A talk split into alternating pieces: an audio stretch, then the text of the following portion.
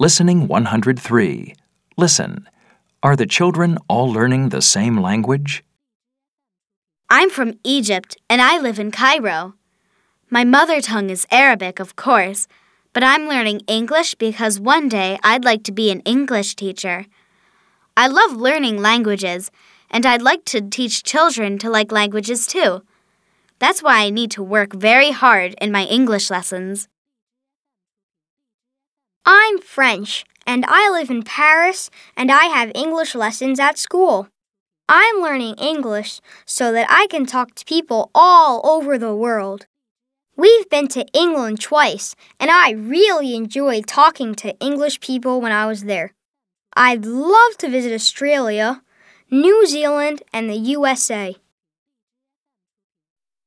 I'm from Singapore and I speak Mandarin and English.